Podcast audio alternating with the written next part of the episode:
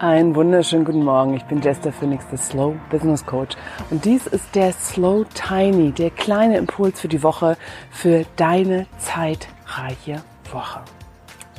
Und die Frage, die ich heute dir mit in die Woche gebe, oder eine der Fragen eigentlich, ist, was vergisst du immer sofort, wenn du es aufschreibst? Hm. Sollte die Frage nicht lauten, was vergisst du immer sofort, wenn du es nicht aufschreibst. Weil wir haben doch gelernt, bei all den Zeit, Zeitmanagement-Gurus und so weiter, aufschreiben, aufschreiben, alles Wichtige, aufschreiben, aufschreiben, sonst vergisst du es. Und die erste Frage, die ich mit dazusetzen möchte zu diesem, dieser Allweisheit ist, wenn du etwas nicht vergisst, heißt es sofort, dass du es dann auch tust? Was hast du davon, dass du es nicht vergisst?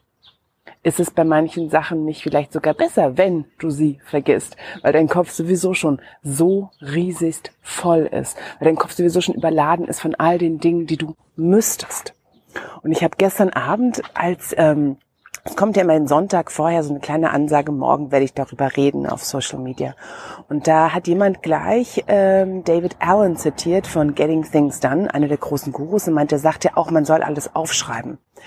Naja, David Allen ist auch derjenige, der mich dazu inspiriert hat, meine innere To-Do-Liste zu führen, also gar keine. Weil er nämlich eine Sache meinte. Er wurde gefragt, wie er seine Woche plant. Und er meinte, naja, am Montag macht er eine große Liste, eine große Übersicht und so, und dann weiß er seine Prioritäten und dann geht er in die Woche.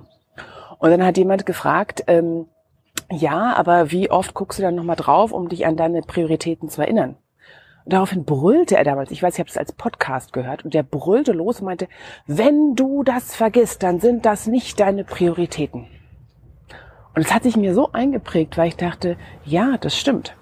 Was ist, wenn ich mir gar nichts aufschreibe? Was ist, wenn ich mich nur an die Dinge erinnere oder nur das im Kopf habe, was mir wirklich wichtig ist und darauf vertraue, dass mein innerer Filter sich wirklich nur an die Dinge erinnert, die mir wichtig sind?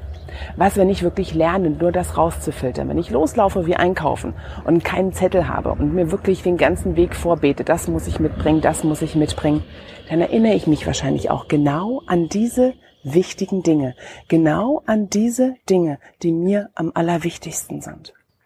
Ja, selbstverständlich gibt es, gibt es Dinge, die wir durch Aufschreiben nochmal vertiefen, wissen und so weiter. Es ist aber gar nicht, dass es da steht. Es ist der Akt des Schreibens, der sich für uns einprägt.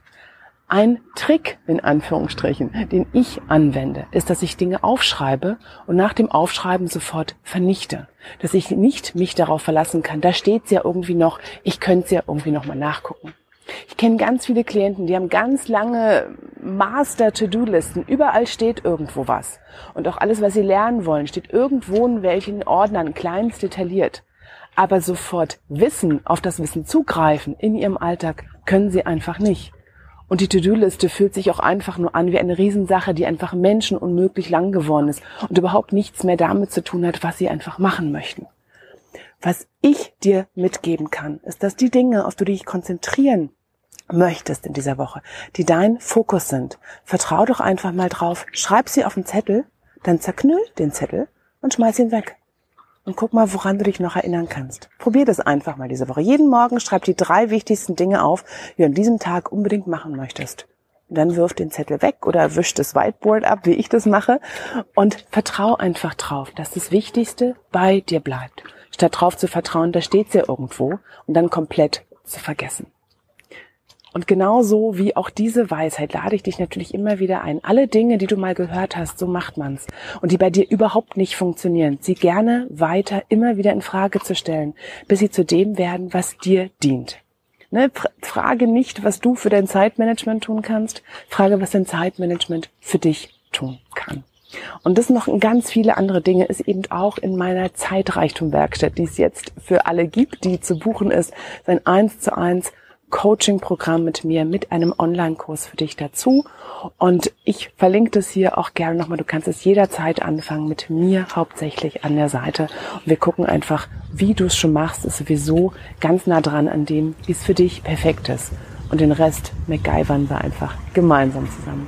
Ich wünsche dir eine zauberschöne Woche. Freue mich von dir zu hören, wie immer. Bis bald. Tschüss.